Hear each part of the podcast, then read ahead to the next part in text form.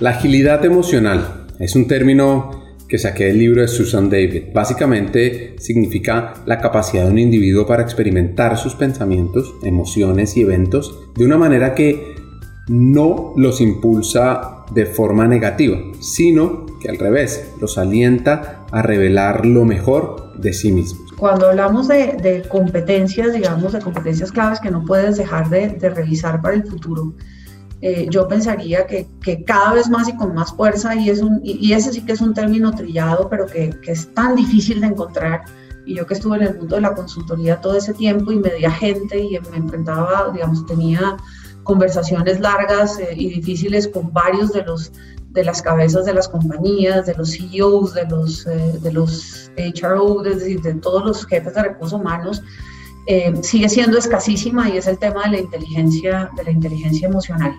Hoy en día inteligencia emocional y social, es decir, gente que entienda no solamente eh, cómo maniobrar las emociones propias y las de los demás, pero también cómo identificar esas, esas esas diferencias culturales y esas diferencias sociales que existen entre todos nosotros y cómo aprovechar eso y cómo sacarlo mejor de ahí, ¿no? Cómo darle a cada quien lo que necesita, cómo ser inteligente, eh, un líder inteligente capaz de fomentar en, en, cada una de las personas eso que les gusta y sacar lo mejor de cada quien. Mira, suena a discurso de revista, pero no imaginas cuán escasa es esa competencia en las organizaciones.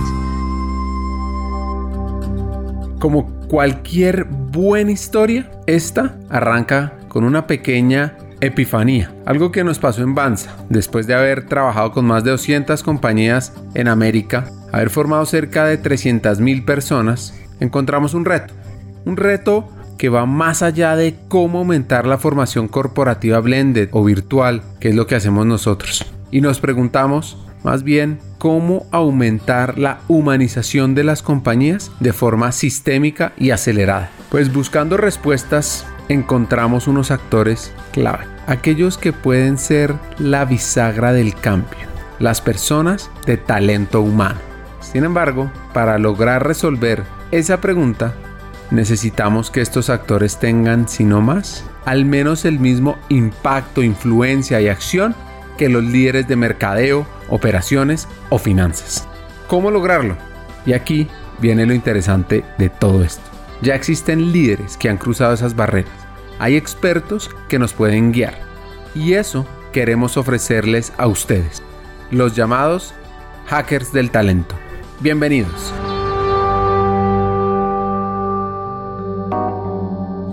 Su familia es de Popayán.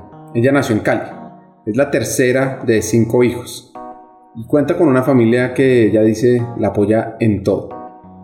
Eleonora Cajiao lidera los temas de talento en Corfi Colombiana. Corfi Colombiana es básicamente la corporación financiera más grande que hay en el país, en Colombia, que tiene inversiones en cinco sectores estratégicos, infraestructura, energía, servicios financieros, hoteles y agroindustria. Pero volviendo a la historia, Eleonora tiene un sueño al graduarse. Ella estudia en un colegio femenino y tiene un gran sueño. Eh, y empecé a estudiar Derecho en la Javeriana, que era donde yo quería. Yo apliqué a varias universidades y, y afortunadamente pasé en varias, pero yo tenía obsesión por la Javeriana, quería estar ahí y así lo hice. Entré, terminé mi carrera em, y empecé a trabajar muy temprano. Muy temprano es que nosotros nos graduamos en, en octubre en noviembre y en diciembre yo ya estaba trabajando y desde ahí he trabajado hasta el día de hoy. Esa es como mi historia. El poder de ayudar. Hay una frase que me gusta mucho de Barack Obama que dice, la mejor manera de no sentirse desesperanzados es levantarse y hacer algo. No espera que le suceda cosas buenas. Si sales y haces que sucedan cosas buenas, llenarás el mundo de esperanza te llenarás de esperanza. Y eso tenía en mente Eleonora. Siempre, digamos que, que, tuve en mente ayudar a la gente, digamos que esa fue, mi, esa fue como mi personalidad desde muy chiquita, siempre, siempre pensaba en cómo ayudar a los demás, en el colegio era la típica defensora que si regañaban a una niña, la niña no se defendía, yo me paraba a defender a la niña, con eso me gané muchos castigos y muchas enemistades, sin duda, pero, pero yo era la, la que bogaba eh, por todo el mundo y tuve claro siempre eso. Igual mi papá desde chiquita empezó a decirme que yo era que yo había nacido abogada y que había nacido con un código en la mano, etcétera, etcétera.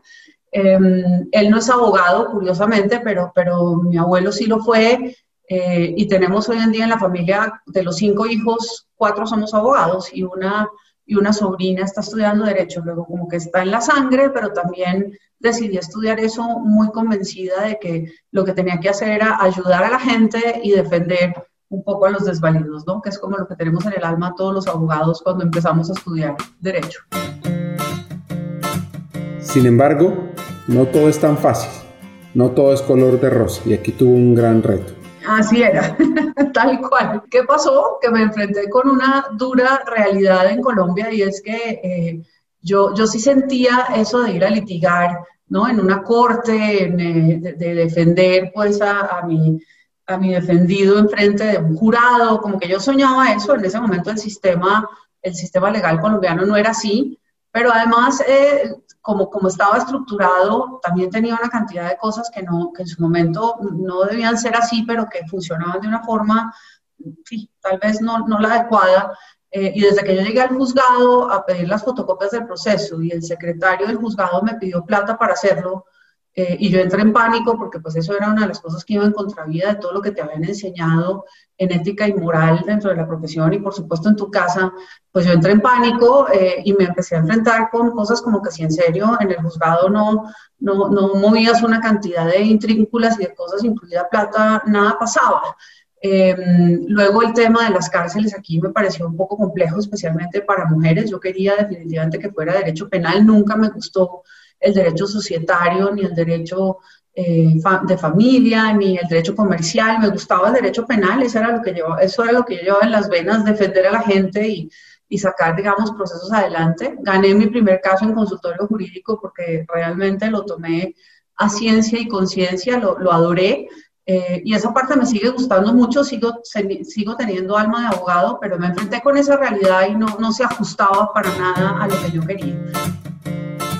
Así que hace un giro en su carrera, arrancando pues por una especialización en negocios, lo que la lleva a entrar como asistente de presidencia en una empresa de flores, sigue evolucionando, sigue creciendo, pasa por diferentes sectores, el sector floricultor, ontológico y además eso la lleva al sector de hojalata en Medellín. Em, y teníamos, digamos, que hacer una labor comercial espectacular en mercados europeos y en mercados estadounidenses y así, digamos que lo hicimos con muy buen éxito. Yo estuve ahí hasta que finalmente me llamaron de una compañía que no es muy conocida, pero que se llama Newstetic, parece, tiene nombre de peluquería, pero la verdad es que es una firma gigante que se dedicó a hacer exportación de, de elementos y, y, de productos de odontología. Estos son líderes en, Colombia y en los mercados internacionales, especialmente en Latinoamérica, en producción de dientes de porcelana y de acrílico. Eso tiene un proceso manual gigantesco y esta gente sencillamente eh, tenía toda, toda su venta, toda su producción hacia afuera. Y queríamos abrir otros mercados y mejorar la distribución en algunos países donde ya teníamos ya teníamos eh, operaciones, pero que no lo hacían muy bien. Entonces, el dueño estaba cansado, el dueño era el que había hecho eso desde, desde el primer momento en el que fundó la compañía, y como yo tenía la experiencia en mercados internacionales, me llevó para, para ayudarlo a desarrollar esa parte. Luego de esto, regresa a Bogotá a trabajar con una empresa que se llama Sodexo Paz.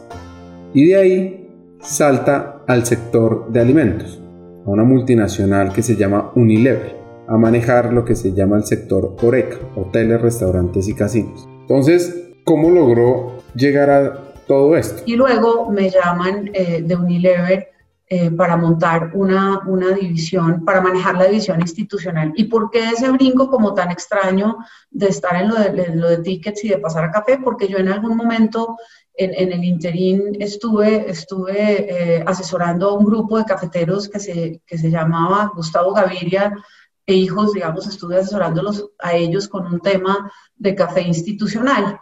Eh, y eso me permitió conocer mercados de alimentos, todo el mercado de orecas y demás. Y Unilever quería que yo les ayudara a manejar la línea exactamente de food service, es la, línea que atiende orecas y demás. Finalmente tuve una muy larga carrera en Unilever de casi 10 años.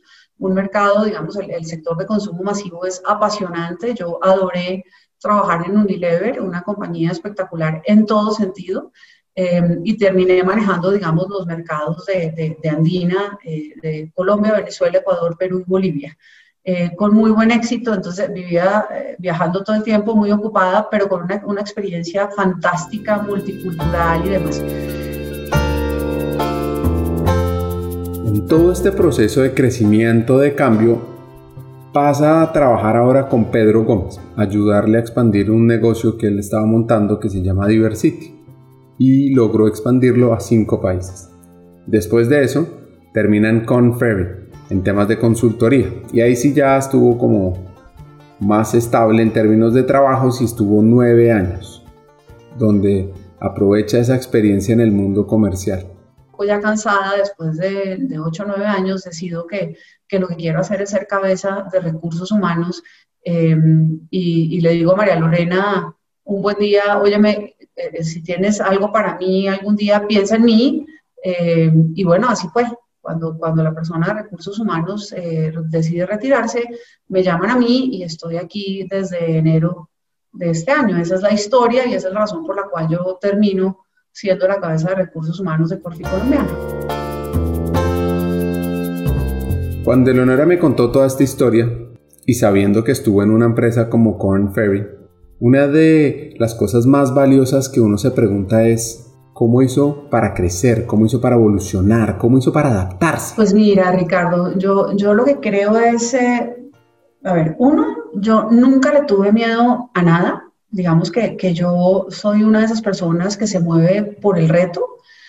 Eh, número uno. Número dos, el tema de aprender y conocer otras industrias siempre me pareció súper atractivo yo, yo tengo ese perfil que, como te decía al principio de, esta, de este conversatorio, yo sentía, eh, por fin entendí cuando estuve en Conferry por qué había perfiles como el mío y por qué saltan, saltaban de sector a sector y no aprovechaban un poco esa experiencia que muchos aprovechan dentro de una misma línea eh, para seguir creciendo en esa, en esa misma dirección, ¿no? Y aprovechar esa expertise que les da el, el, conocimiento profundo de las cosas. Y lo que pasa con estos perfiles, Ricardo, es que eh, somos, somos perfiles distintos donde lo que queremos es, es, abarcar, saber de muchas cosas, no con una profundidad enorme, pero sí saber de muchas cosas y hacerlo, hacerlo bien, eh, pero, pero dentro de esa variedad. Es decir, el tema de la variedad es imperativo en, en perfiles como el mío y, y, hay muchísimos, no, no, soy la única, pues después lo descubrí, pero eh, hay muchísimos perfiles como el mío, lo que, que lo que valoran y lo que les gusta es sencillamente el cambio, el reto, el, el poder, el poder tener esa variedad. nos aburrimos profundamente de hacer la misma cosa todo el tiempo. Entonces, donde, cuando ya se acaba la variedad, cuando ya se vuelve un poco rutinario, es cuando buscamos el cambio. Entonces, eh, la verdad es que sí, estuve en más de siete sectores eh, y eso me dio un, un, ¿cómo te explico? una visión espectacular, no solo del talento, pero de los negocios y de lo que es importante en cada negocio.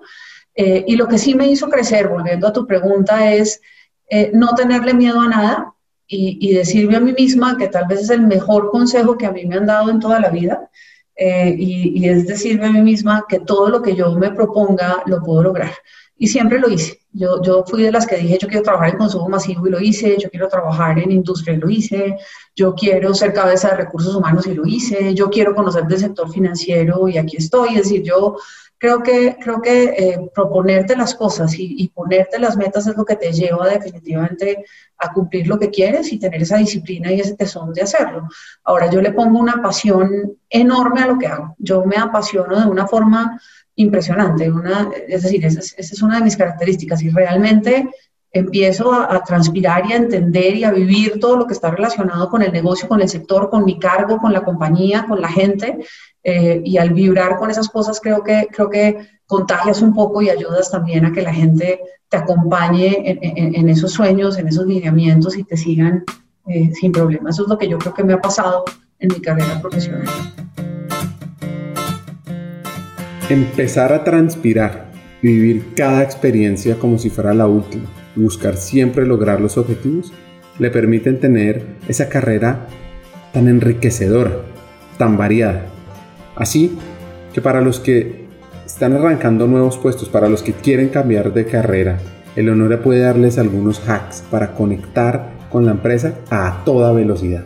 Pues esa es una muy buena pregunta. Yo creo que eh, yo tal vez ayudaba a una hermana menor mía, eh, me hacía una pregunta muy similar y me decía, ¿qué, ¿qué, hace usted cuando llega a la compañía? ¿Qué es lo primero que hace? ¿Cuáles son los pasos? ¿Cómo empieza usted a, a, a, a empaparse de los temas y a, imprimirle esa, esa energía y esa, esa inercia eh, que va cogiendo el negocio y esa atracción que va cogiendo eh, la gente y empieza a andar sola. ¿Cómo hace usted eso? Entonces yo, yo lo que creo es que yo sí me siento, eh, yo dedico mucho tiempo, mucho tiempo, no, no, no, no quiero decir que frene el resto para dedicarme a esto, pero sí le dedico un tiempo importante y con mucha profundidad a entender lo que hay y lo que pasa.